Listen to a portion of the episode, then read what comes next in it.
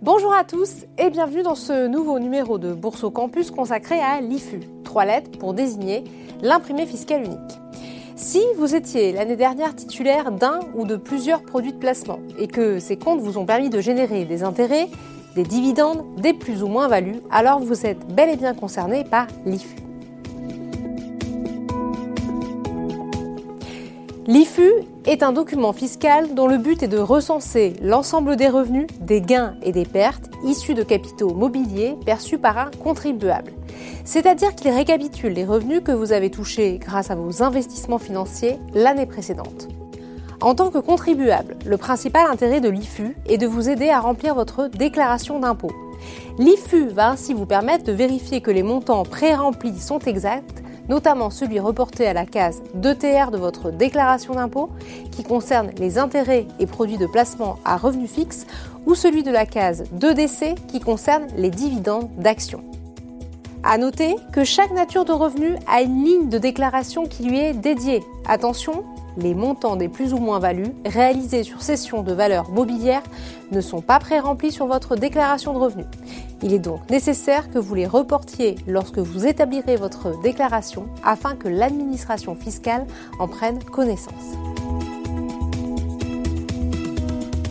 La déclaration d'impôt vous sera adressée par l'administration fiscale et l'IFU vous sera mis à disposition par Boursorama courant avril pour vos comptes détenus en nos livres, mais également par les établissements bancaires français dans lesquels vous détenez des produits d'épargne. Si vous disposez de comptes concernés dans plusieurs banques, alors vous recevrez plusieurs IFU. Sur Boursorama, votre IFU est accessible depuis votre espace client dans la rubrique Mes services, relevé de compte, puis documents fiscaux. Vous trouverez sur cette page votre ou vos IFU, un IFU pour les comptes individuels et un IFU pour les comptes joints. Le détail des abattements selon la durée de détention des titres sur les plus-values réalisées sur les valeurs mobilières. Ce document vous permettra de connaître par session la plus-value brute et l'abattement applicable si vous y êtes éligible. Le détail des intérêts, montant brut imposable, montant net et prélèvements fiscaux appliqués à la source perçus sur votre CSL, PEL ou CEL. Le détail de la fiscalité, revenus et plus ou moins value par compte titre détenu.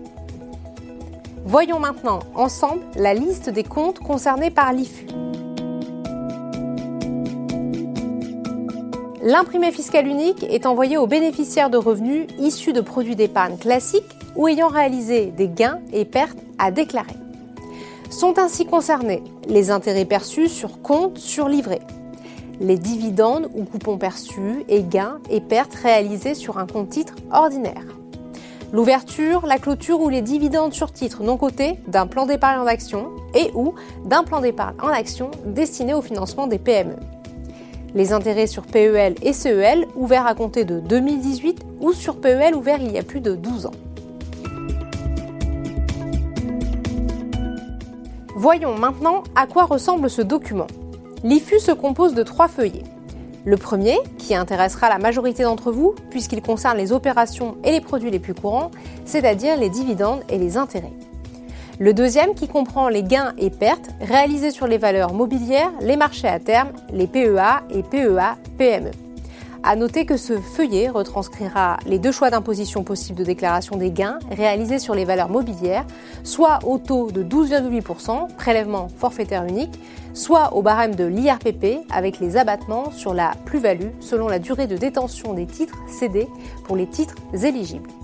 Le troisième, le feuillet 2561 TER, qui sert à justifier de certains crédits d'impôt, dont le prélèvement obligatoire, rubrique 2CK, au taux de 12,8%, sauf si vous êtes éligible à la demande de dispense à formuler avant le 30 novembre pour l'année suivante.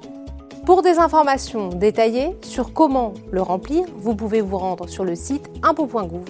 Vous pourrez ainsi obtenir tous les détails relatifs à ce formulaire à l'adresse qui s'affiche à l'écran.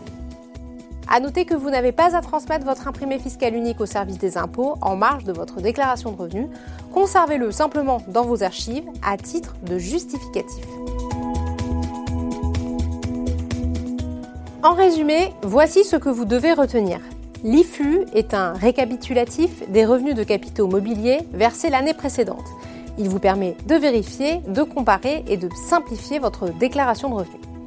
Conservez ce document, il vous sera utile au moment de remplir votre déclaration de revenus. Les IFU sont mis à disposition des clients par les établissements bancaires.